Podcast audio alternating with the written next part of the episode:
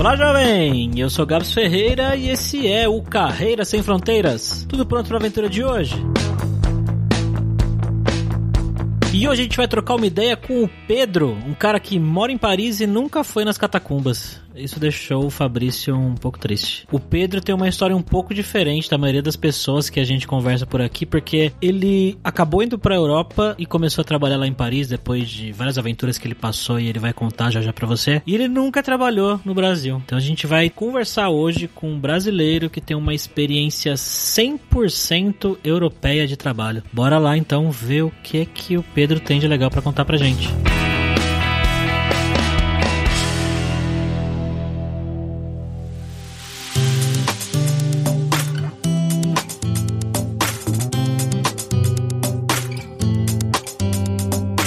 Para essa conversa de hoje, estamos aqui, como sempre, com ele, nosso viajante poliglota, Fabrício Carraro. Fala, Fabrício! Bonjour, Gabs. Vamos voltar à França hoje, mais especificamente a Paris. A gente veio falar aqui com o Pedro. Como é que você tá, Pedro? Joia, e você, Fabrício? Tranquilo, cara. Então vamos lá para esse papo.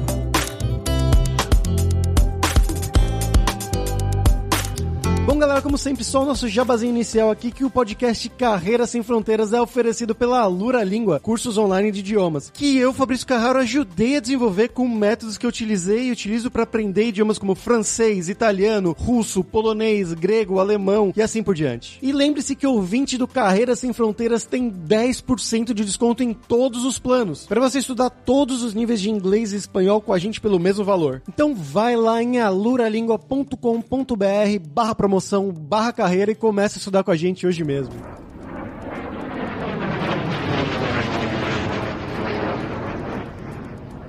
Pedro, para começar aqui, cara, eu queria que você contasse para quem não te conhece, né, quem você é, o que, que você fez da sua vida, de onde que você é no Brasil também e como que você foi parar aí na França, cara. Bom, começando a história do começo, tô do Rio, então nascido e criado no Rio, no subúrbio do Rio. Com 19 anos eu fugi de casa para estudar em Ouro Preto. Estudando engenharia em Ouro Preto, eu tive a oportunidade de fazer um duplo diploma aqui na França, época do falecido Ciência Sem Fronteiras, que me proporcionou a bolsa, na verdade, né, para vir o primeiro ano, senão não teria condição. E vir aqui no primeiro ano de 2014 comecei fazendo um curso de francês em junho, julho, agosto. Setembro, comecei as aulas na escola de engenharia. Na escola de engenharia, eu sempre objetivei, assim, fazer um duplo diploma. Continuei um ano, assim, até 2015, meio de 2015, onde eu tive que conseguir um estágio. E a escola aqui é obrigatório, né? Cada ano letivo você tem um estágio para fazer no final, para validar o seu ano letivo. Eu fiz um primeiro estágio aqui em Paris. Segundo, fiquei mais um ano, até 2016, onde eu formei aqui. Formei aqui em setembro de 2016, no norte da França, em uma cidade próxima a Lille. E depois voltei pro Brasil,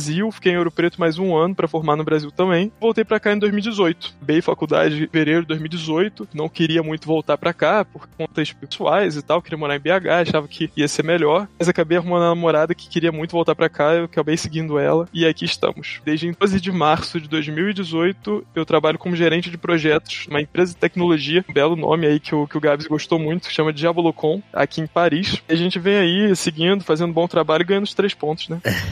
Você falou que todo mundo acha estranho o nome da empresa? Tem algum significado? O significado é que é um coquetel. É uma empresa que trabalha com TI e telecom também, né? Telecomunicações. Trabalha, a maior da França se chama Orange. A maior empresa de telecomunicações da França. O presidente da empresa tinha 25, 26 anos na época que ele fundou. Ele tava num bar, queria o nome da empresa e tinha um drink Orange para ele, era um suco. Ele pegou um drink que chamava Diabolocom. Ele realmente não pensou muito, eu acho, no nome. As pessoas lembram porque é estranho e a logo é até legal, a imagem de marca, o mascote, eu acho que é bem feito, mas o nome que é meio assim. Você falou que, bom, você já foi fazer o Ciências Sem Fronteiras, né? Então você já conhecia a França e essa região aí quando você foi se mudar para trabalhar realmente, né? Mas voltando lá nesse começo, quando você foi fazer o diploma, o Ciências Sem Fronteiras, como foi essa chegada sua, essa primeira chegada? Sem falar francês, eu imagino que você falou que você foi fazer aulas, né? Como é que foi isso? Eu sou uma pessoa completamente apaixonada pela experiência do novo. Acho fantástico. Você tem sempre uma sensação que é única para cada vez que está experimentando algo novo. E essa chegada eu consigo lembrar do cheiro dos lugares onde eu morava, consigo lembrar da sensação que eu sentia ao olhar pela janela. Acho fantástico, assim. Eu acho que parto do princípio que todo mundo deveria morar pelo menos um ano no exterior durante a carreira profissional. E realmente, além de estudar, realmente morar trabalhando. E a adaptação sempre gostei muito, assim, eu nunca fui muito fechado, cada um vive de um jeito, mas a minha vivência foi boa desde o começo. Sabia muito pouco francês para fazer curso, então não sabia nada ponto da moça da recepção do meu prédio, eu pedi para eu chamar alguém que falasse francês porque ela não conseguia me entender. E aí com o tempo eu fui falando com o pessoal, é sempre sendo bem aberto,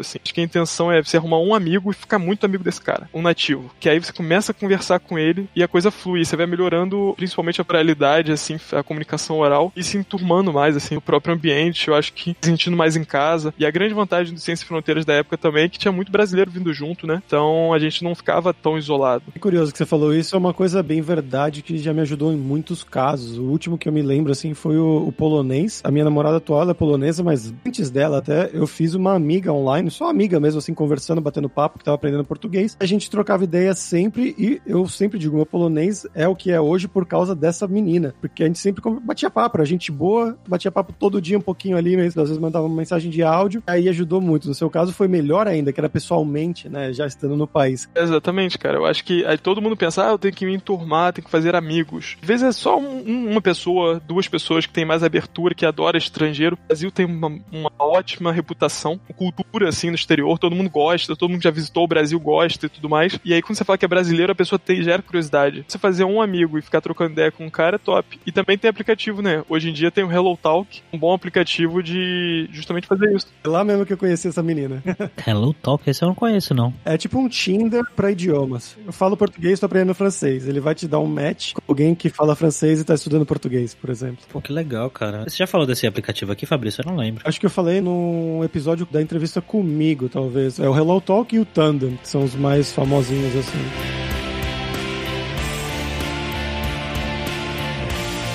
Cara, quando você mudou pra aí, foi quando mesmo? Quanto tempo faz? 2018? É, eu mudei para trabalhar mesmo março de 2018. E quando você se mudou, você já tinha lugar para morar? Foi fácil encontrar? Como é que é isso aí em Paris? Eu já tinha encontrado de trabalho, né? Eu consegui um emprego à distância do Brasil, fazendo entrevista à distância, que acontece. O pessoal tem dificuldade de realmente acreditar que isso acontece e tudo mais. Tem empresa que vai te recusar a candidatura e todo o processo seletivo à distância, tem empresa que vai aceitar, é normal. Aí quando eu cheguei aqui, eu vim com Airbnb. Então a primeira coisa que eu falei é que eu tenho que ter lugar para ficar três meses. Então eu peguei minhas economias, paguei um Airbnb. Na verdade, paguei dois meses de Airbnb. Nesses dois meses eu preciso achar um apartamento. Chegando aqui, eu vim encontrar um apartamento logo aqui. Não tinha lugar para ficar. Tinha alguns amigos da época de faculdade. Isso facilita, dá uma segurança, né? Tinha falado com eles, ó, qualquer coisa eu vou bater na sua porta. A empresa também ajuda um pouco, dá alguns conselhos, me dava umas dicas assim onde eu podia procurar um apartamento. Ah, acabei achando por conta depois, mas você tem um certo auxílio também. Você mencionou que você fez o processo seletivo tudo do Brasil mesmo, via internet. Como é que foi isso? Eles que te acharam? Você que estava mandando diariamente? E como é que foi esse processo de entrevistas mesmo? Eu mandei diariamente, foi bem rápido, assim. O dia que eu comecei a candidatar foi dia 10 de janeiro. Até o dia que eu assinei meu contrato de trabalho foi dia 26 de janeiro. Então foram duas semanas. Eu passei mais 10, 15 entrevistas, assim, dando três pra minha empresa atual. E mandar currículo pelo LinkedIn. Fiquei só no LinkedIn, mandando candidatura pelo currículo e carta de motivação. E abordando algumas empresas que eu achava mais interessantes diretamente. Mesmo sem ter vaga, eu mandava currículo para elas. O pessoal me ligava, chamava para entrevista, marcava. Tem processo normal, assim, não tem muita diferença. Aí você passa as três etapas, sendo que é, faz tudo à distância. Curiosidade também que dos outros processos a galera pedia realmente ter um computador, ligar a câmera e tal. A empresa que eu trabalho, eles ligavam por WhatsApp, apesar de eu estar pronto sempre para se eles quisessem ligar a câmera, eu fazia por WhatsApp mesmo e rolava. E a gente fazia só conversa pelo WhatsApp e me contrataram assim. Me sentiria invadido né, de ter uma entrevista por WhatsApp. Por quê? Ah, não sei, o WhatsApp é muito pessoal, Gabs. Você adiciona o número da pessoa lá. É, é. Eu tô zoando. O cara vai te ligar e o Fabrício, nossa, estou invadido. Me sinto invadido. Porque, sabe, eu tenho aquele sentimento que uma chamada do meu telefone é algo que não deve acontecer. Alguém me liga, geralmente, sei lá, atrasou qual conta agora? Uma pesquisa de não sei o que, de qual empresa quer fazer uma pesquisa de satisfação. Sempre, por que estão me ligando no celular? Esse, nossa. É, faz sentido. Telefone hoje em dia, a gente acha meio estranho, né? Esses dias eu tava pensando até que antes a gente tinha dentro de casa um aparelho que tocava, você não sabia quem era e você tinha que atender porque poderia ser importante e você tinha que falar com a pessoa, né, Fabrício? Que horror. É exatamente isso, é exatamente isso que você tá falando. Realmente não é nada de útil, né?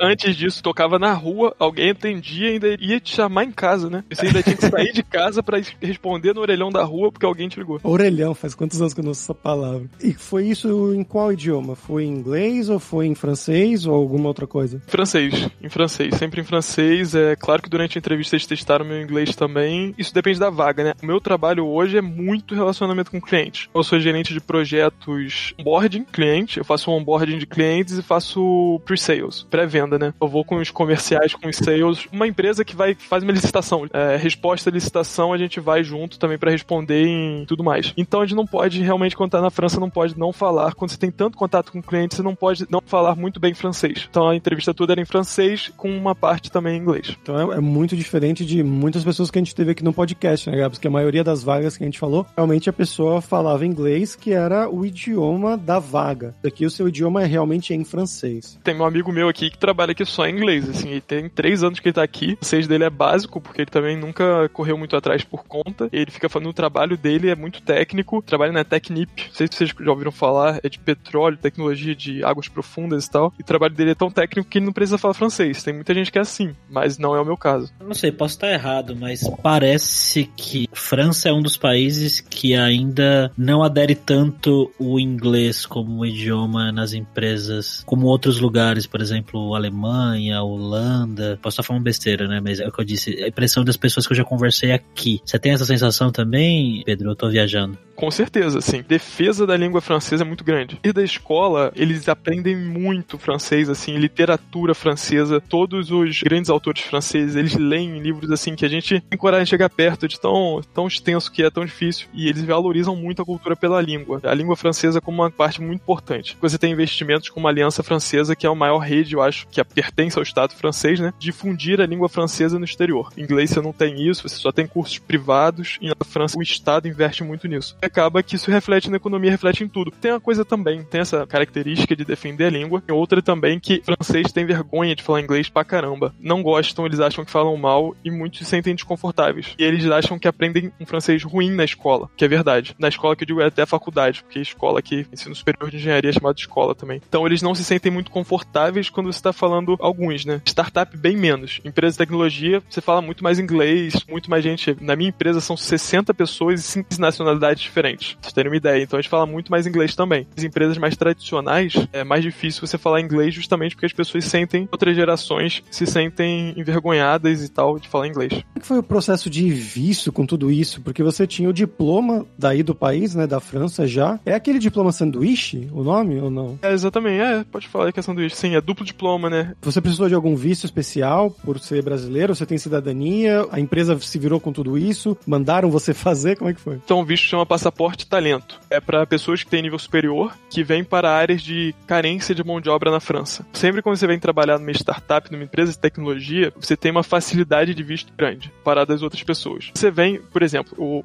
que eu divido apartamento hoje, ele é engenheiro civil. O visto dele é um visto normal de trabalho. A empresa trata ele, que muita gente acredita, na verdade, que você tem que ter um visto para tentar arrumar um emprego, na verdade é o contrário. A maioria, 99% dos vistos trabalho para a França, tem que ter um emprego para depois você justificar o seu pedido de visto. O Thiago, por exemplo, que mora comigo, ele também estudou em Ouro Preto. Ele é engenheiro civil e o visto dele é um visto normal de um ano. A empresa teve que entrar com um pedido aqui na França, justificar para o Ministério do Trabalho porque estava querendo contratar ele, depois enviar para o órgão internacional aqui na França, que depois enviou para o consulado. Esse percurso todo leva em média de dois até pode chegar a quatro meses, dependendo da região, dependendo da época. Entretanto, o nosso visto de quando você vem trabalhar em empresa de tecnologia pode pegar ele em duas semanas. O meu saiu em duas semanas. O meu que atrasou minha vida porque eu não tinha percebido que meu passaporte estava para vencer. Se você já está se programando, que está ouvindo a gente, trabalhar no exterior, preste atenção na data de vencimento do seu passaporte. Não pode ser menos de um ano, pelo menos. Um ano e mais três meses. Aí eu peguei meu passaporte, pedi o visto, é eu que pedi. Eu só peguei a atestação da empresa falando não podiam dar o contrato, eles deram uma atestação falando que queriam me contratar. Levei no consulado, eles pegaram, botaram lá, duas semanas estava pronto. Foi bem rápido. Eu tive isso porque formei aqui também. Mas se você, por exemplo, formou, o Gabs formou no, no Brasil, desenvolvedor no Brasil e quer vir trabalhar aqui, todo desenvolvedor, eu não vou falar todo porque é muito pretencioso falar todo, né? Porque eu não sei de todo. Assim, o normal é que se você vem trabalhar com dev, com qualquer área, de, área técnica, assim, para empresa de tecnologia, você tem direito a esse passaporte talento ou um visto que chama French Tech, é, justamente para trazer talentos para trabalharem com tecnologia na França. Американская фирма Transceptor Technology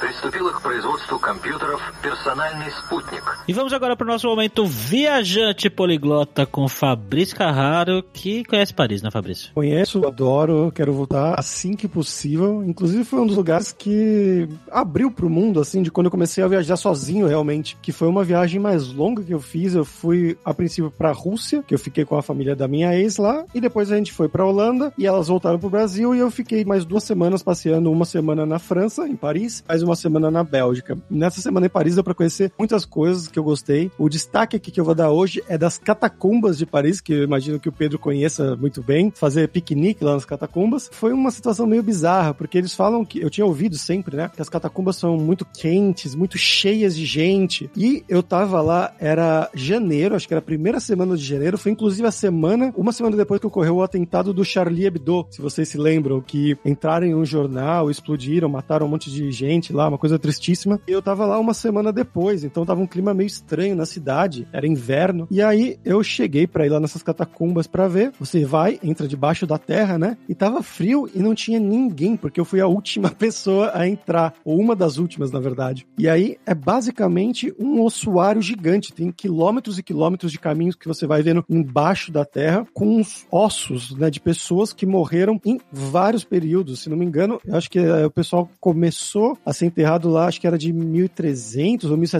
agora não lembro exatamente da data, mas são ossos de muitos cemitérios que foram jogados, não jogados, mas organizados lá de certa maneira. Alguns, em alguns lugares é meio que jogado mesmo, e outros tem como esculturas de ossos de pessoas mesmo, de séculos e séculos atrás. Como eu tava sozinho lá, era bem assustador que você tava começando a caminhar e de repente você ouvia um barulho na distância. Então era algum outro turista que tava, não sei, 500 metros da minha frente e eu ouvia um barulhinho. Ou uma hora que eu fui fazer uma curva e tinha um segurança bem na minha frente, eu quase morri ali. Falei, meu Deus, foi um filme de terror, basicamente. Mas se você vai com mais gente, você não vai ter medo. É diferente, mas foi um lugar bem interessante que eu destaco aqui. E da parte cultural, hoje eu vou destacar o filme O Escafandro e a Borboleta. Você já assistiu, Gabs? Não, esse eu não assisti não, cara. Filme francês, que é uma história real, na verdade, de um jornalista, que ele era redator-chefe de uma revista da Elle, e ele teve um acidente de carro, e ele teve um derrame cerebral, e quando ele acordou, ele percebeu que ele não conseguia mexer nada do corpo dele, os braços, as pernas, a cabeça, ele só conseguia mexer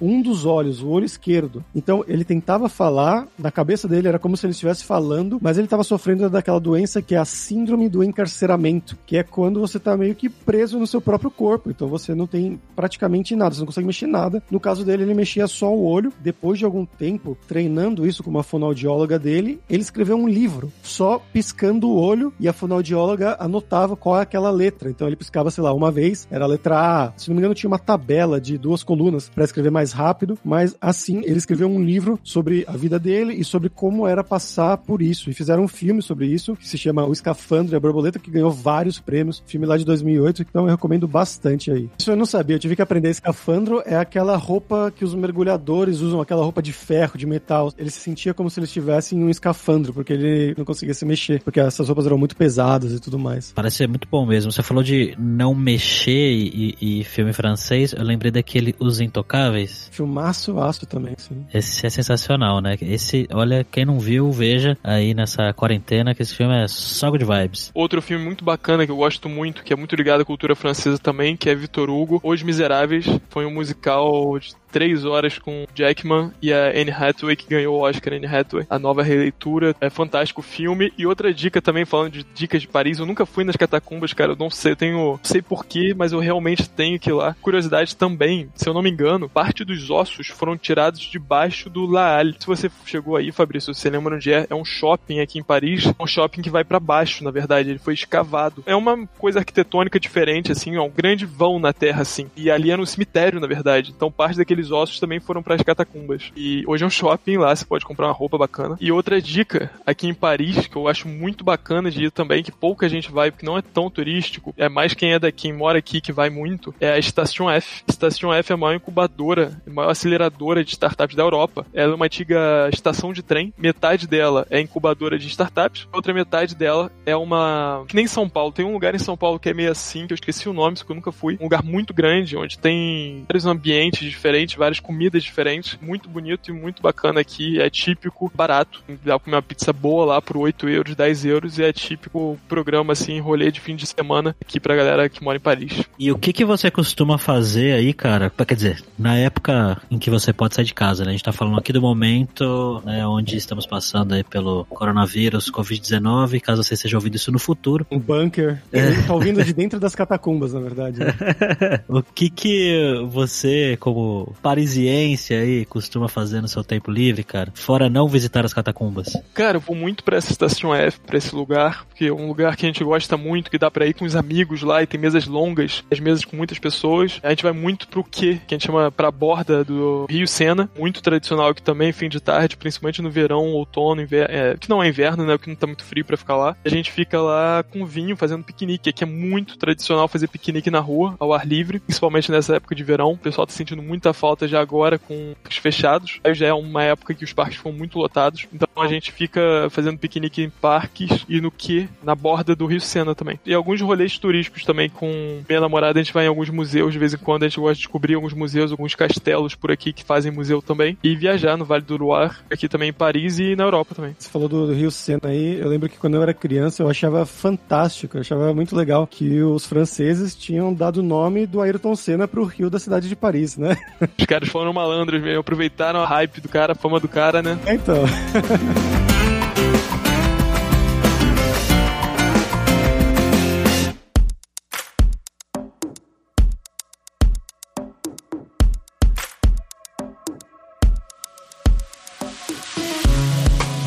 falar um pouquinho mais do seu trabalho, né, da dinâmica do trabalho. Você acha muito diferente da dinâmica de uma empresa no Brasil, por exemplo, ou não muito? Cara, Fabrício, essa resposta não sei te responder, cara, porque eu não trabalhei no Brasil. Então é uma pergunta que muita gente me faz, entendeu? E eu não me sinto tão credível assim de falar o quanto é diferente, quanto não é. Por exemplo, eu tava conversando hoje com a menina que trabalha comigo, que ela trabalhou três anos no 99, Brasil, e ela tava me contando um pouco da cultura de lá e da própria empresa e tudo mais. E estava falando justamente disso, das diferenças entre aqui e o Brasil. As diferenças que eu sei que existem, que eu não cheguei a viver assim, mas que eu sei que existem. É uma questão de muito mais respeito da carga horária de trabalho. É, o Brasil tem muita cultura de vambora, vamos fazer, tem que vestir a camisa e tem que ficar de 8 da manhã às 8 da noite, 10 da noite, 11 da noite. Você pode até fazer hora extra, obviamente vai acontecer de você ficar até 8, 9 da noite um dia ou outro, mas isso não pode ser a regra de maneira nenhuma. Você tem que ficar de 9 da manhã até as 7, a maioria, o povo francês fica de 9 da manhã até as 6 e poucas, 7 da noite. França, Alemanha, Inglaterra, a maioria dos países são assim. Essa eu acho que é uma grande diferença. E relações de trabalho também mais distância entre as pessoas. Apesar de diminuindo, né, como você vai passando. Eu já trabalhei numa empresa aqui, uma grande multinacional francesa de energia, que era uma empresa muito tradicional, e agora eu trabalho numa startup. Então já tem muita diferença entre as duas, apesar das duas serem francesas. Hoje eu tenho muito mais contato, hoje meus colegas de trabalho vêm aqui em casa, a gente toma cerveja, a gente sai junto. Mesmo assim, ainda é mais dividido, você tem muito mais a sua vida pessoal separada da sua vida profissional. Eu acho que no Brasil é mais misturado, assim, você vira muito mais amigo da galera, do trabalho e se aproxima mais. O que traz vantagens e desvantagens, assim, né?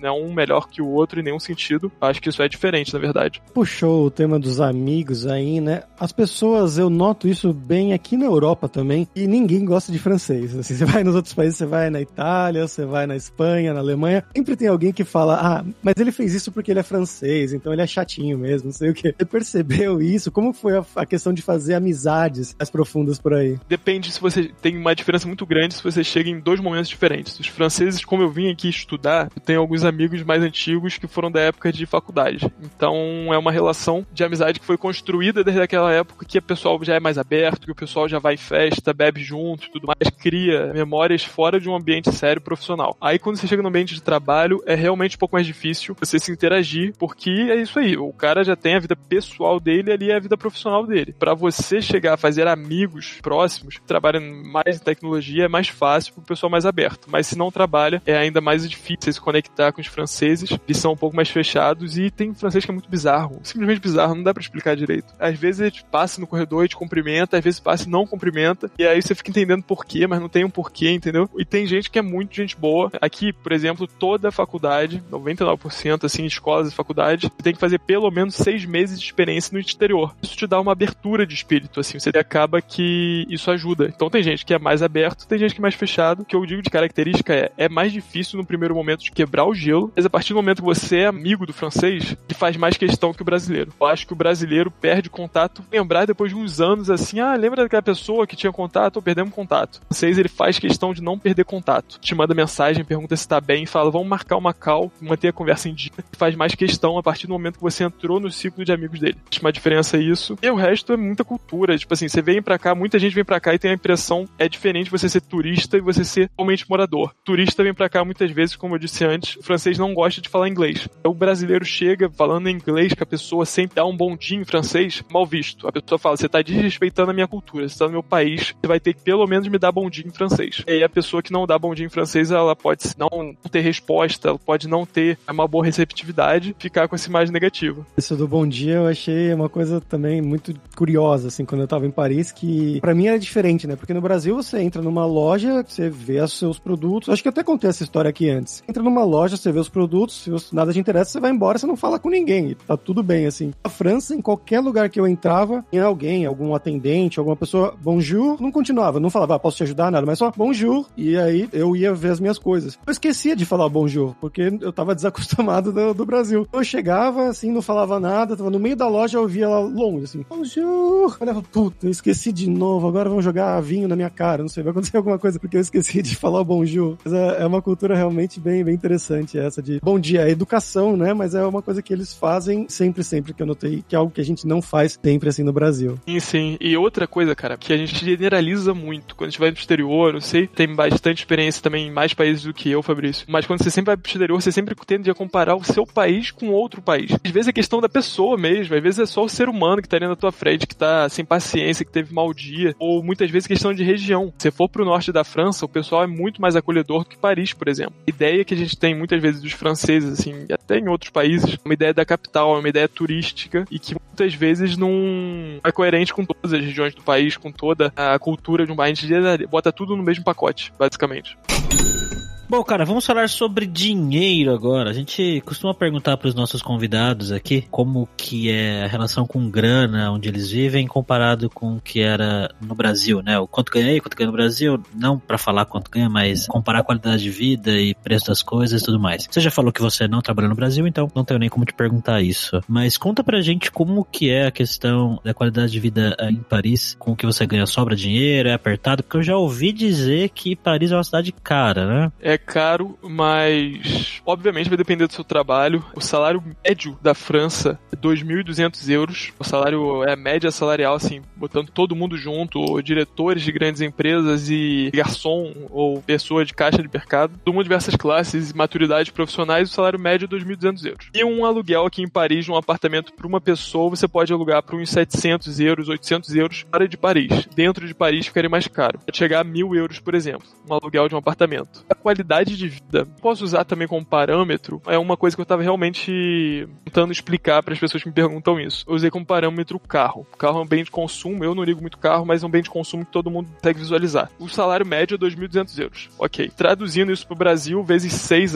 o euro tá alto agora, né? Vezes 6 dá uns 12 mil reais. Carro, por exemplo, aqui que você vai comprar, tem o Audi. O Audi A1 aqui é 21 mil reais para você comprar o Audi. 21 mil euros dividido por 2.200 euros, você teria que dedicar uns 10 salários salários seus para comprar esse carro. Se você converter para real, o Audi é uns 140 mil reais, um Audi A1. Se você converter o seu salário 2.200 euros para real, daria uns 12 mil. Então daria basicamente também 10 salários, 11, 12 salários, você comprar o mesmo carro no Brasil. A qualidade de vida, pro preço das coisas básicas, pode ser parecido com o do Brasil, mas você vai melhorando. Você vai comprando um carro como um Audi, é muito mais acessível. Pessoa que ganha 2.200 euros, ela pode ter um cargo de ensino médio, ganhar esses 2.200 euros e ter um Audi na garagem, coisa que no Brasil não acontece muito. Não tem tanta desigualdade social, então você não tem alguém ganhando 3 mil no baixo da pirâmide, o outro ganhando 20 mil no alto da pirâmide. Vou dar um outro exemplo. Um salário de um desenvolvedor aqui que chega na França, um desenvolvedor em começo de carreira. Desenvolvedor de começo de carreira. Vai ser em média uns 3 mil euros brutos por mês. Dá uns 38 mil euros vezes 12, dá uns 36 mil euros por ano. Falam muito por anual aqui. Os 3 mil euros por mês você vai conseguir ficar com um salário líquido de 1.200, uns 2.300 euros no final do mês que entra na tua conta. Custos fixos, se você mora em Paris, vai dar em média de mil euros. Sobrar 1.300 euros para você viver, fazer o que você quiser, na verdade. E isso eu tô falando que você pode gastar mais ou pode gastar menos. Isso, obviamente, é o média. 1.300 euros por mês que sobra do seu salário, se você tiver um ano de experiência, dois anos de experiência, você realmente está no começo da sua carreira que você ganha esses 3 mil euros por mês, senão já aumenta um pouco. O aqui é realmente bem mais alto, apesar da custo de vida ser mais alto também, e uma qualidade de vida muito mais elevada, sim, assim, com relação ao poder de compra. O poder aquisitivo é muito mais alto. Okay, Houston, we've had a problem here. Uh, Houston, we've had a problem. Pedro, e agora é a hora do perrengue, que é a hora que a gente pede para os nossos convidados contarem histórias engraçadas, gafes, micos, coisas bizarras que tenham acontecido do seu tempo aí fora do país. Você lembra de alguma? Nossa, tem uma boa demais. Uma rápido foi que eu e o Thiago, o cara que mora comigo, a gente se conhece desde 2014, da época que a gente estudava. Uma vez a gente foi viajar, estávamos atrasados para tudo, a gente saiu correndo, pegando voo, pegando avião, pegando ônibus, é chegar até Milão, e chegando em Milão a gente simplesmente esqueceu qual rosto a gente tinha reservado. Então a gente teve que procurar um novo hostel porque a gente tinha esquecido a reservação que a gente tinha feito, não tava em e-mail, não tava em lugar nenhum. Isso foi um mini perrengue. Vi um perrengue bem maior, que eu fui roubado em Atenas. E aí em Atenas, o metrô lotado e tal, o pessoal pegou a carteira do meu bolso, eu não percebi. Eu percebi, tava sem carteira. Aí quando eu fui ver, meu passaporte estava dentro da carteira. Meu passaporte não, meu visto 6. E o meu objetivo era de fazer Grécia e depois pegar um avião pra Turquia. E a Turquia não é o melhor lugar de você entrar, de você sair da Turquia e depois para voltar pra Europa, né? Eu ia fazer Grécia, Turquia e França depois de novo. Não é o melhor lugar para você voltar sem um visto. Perdi o visto, tava sem visto. Guiei pro consulado da França, falei, pô, se a gente tem como mandar uma atestação, alguma coisa, eu moro aí, tenho um visto longo, me ajuda, pelo menos eu poder voltar pro país, voltar a ficar aí. Aí eles falaram, não, tem que esperar 15 dias. Eu ia perder todas as minhas passagens de avião, todas as minhas diárias, eu ia perder, ia ter que fazer novas na Grécia para poder ficar esperando o visto e voltar pra França. Que aí eu tive a brilhante ideia, assim, ligar pro consulado do Brasil. Falei, cara, vou avisar que eu tô aqui, vai que alguém pode me ajudar em alguma coisa. Eu liguei pro consulado do Brasil na Grécia, aí o cara falou, cara, tenta procurar nos achados perdidos do metrô. Aí eu falei, não, teria que dar muita sorte, mas vamos lá, né? Eu fui eu e meus amigos que estavam comigo na época, a gente procurou nos achados perdidos do metrô, o metrô mandou a gente pro outro lugar, daí a gente chegou lá, o visto tava lá, cara, a carteira tava lá vazia, sem dinheiro, sem cartão, já tinha bloqueado tudo, o visto tava lá, aquele alívio, a sensação de felicidade que você não sabia nem que existia, poderia existir na face da Terra. E aí, peguei meu visto, continuei minha viagem, tive que pedir outro cartão, pegar dinheiro emprestado com amigos e depois ir transferindo para eles, mas deu certo. Consegui até o final, peguei meu visto, peguei o avião na Turquia e voltei pra França. Perrengue, baita perrengue, um baita susto. mas teve um final feliz, vai. Sim, sim, sim. Mas eu destaco o fato de um carioca ser roubado em Atenas. Nossa, eu só fui, só fui roubado fora do Rio, cara. Não, não, mentira, eu fui roubado uma vez no Rio quando eu era mais novo. Eu já fui roubado no norte da França, meu cordão de ouro. Eu fui roubado no em Atenas. Atenas tem muito pickpocket. Atenas é muito perigoso. Barcelona também, né, Fabrício? Caramba, nossa, tem, tem muito aqui. Eu nunca aconteceu nada comigo, nem com a minha namorada, mas a gente ouviu falar. Paris também. Toda cidade capital, assim, tem muito pickpocket, mas são algumas linhas específicas do metrô. Não é tanto quanto eu senti em Atenas, na verdade.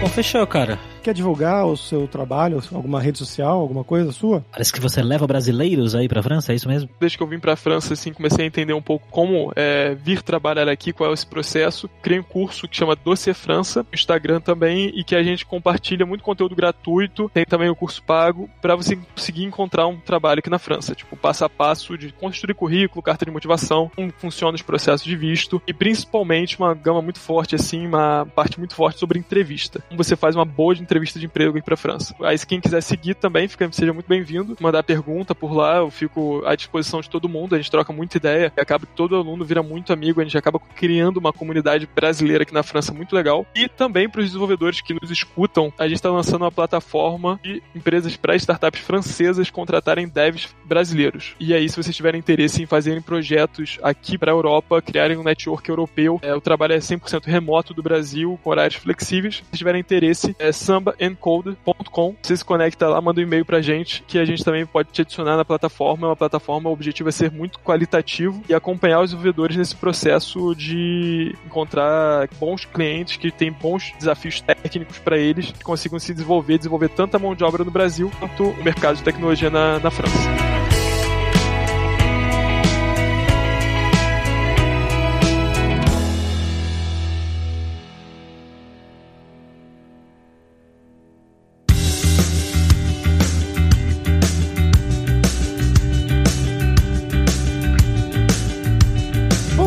Hoje é isso. Merci beaucoup pela sua audiência. E se você gosta do Carreira Sem Fronteiras, recomende para cinco amigos, para nossa comunidade crescer sempre cada vez mais. E entre no nosso grupo do Facebook, o Carreira Sem Fronteiras, para você ter mais dicas sobre empregos, mercado de trabalho no exterior, tecnologia e também sobre a língua inglesa ou francês, quem sabe. E não deixe de conhecer a Alura Língua para você reforçar o seu inglês e o seu espanhol e dar aquela força, tanto no seu currículo quanto na sua vida profissional. Algo que o Pedro destacou que pode ser muito importante quando você quiser arrumar um emprego lá, que ele fez uma entrevista tanto em francês, mas em inglês também, que tem vários amigos que trabalham lá só em inglês. E só lembrando que o ouvinte do Carreira Sem Fronteiras tem 10% de desconto em todos os planos. Então vai lá em aluralingua.com.br barra promoção, barra carreira e comece a estudar com a gente hoje mesmo. Além também, é claro, da alura.com.br que tem mais de mil cursos de tecnologia na área de programação, marketing, design, business, soft skills, cursos de como você criar o seu currículo em inglês ou em espanhol para mandar pro exterior. Então com certeza vai ter o curso para você. Então pessoal, até a próxima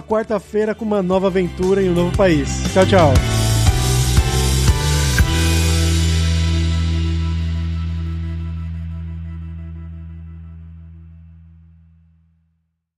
Este podcast foi editado por Radiofobia, podcast e multimídia.